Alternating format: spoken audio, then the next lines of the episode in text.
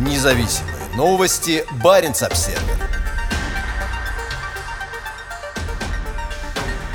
Министры обороны Норвегии, Финляндии и Швеции обсуждают вопросы безопасности. В четверг Финляндия принимает министров обороны Норвегии и Швеции для обсуждения изменений в сфере безопасности, с которыми сталкиваются страны Северной Европы.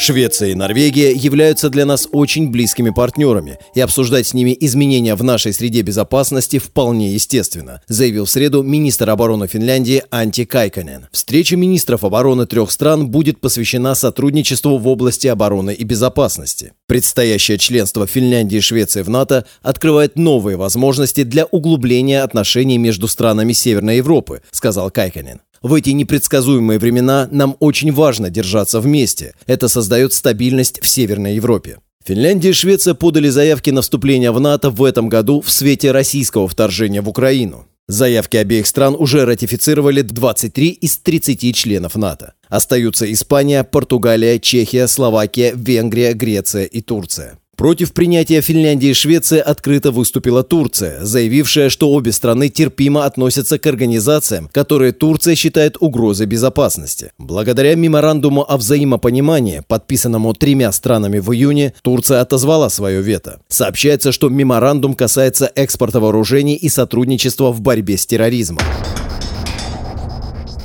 Встреча со Швецией и Турцией в пятницу.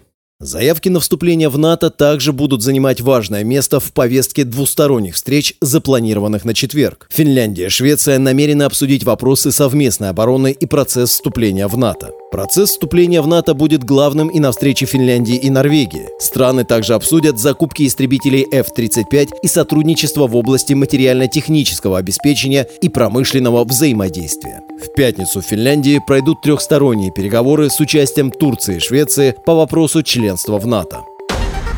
Независимые новости. Барин обседный.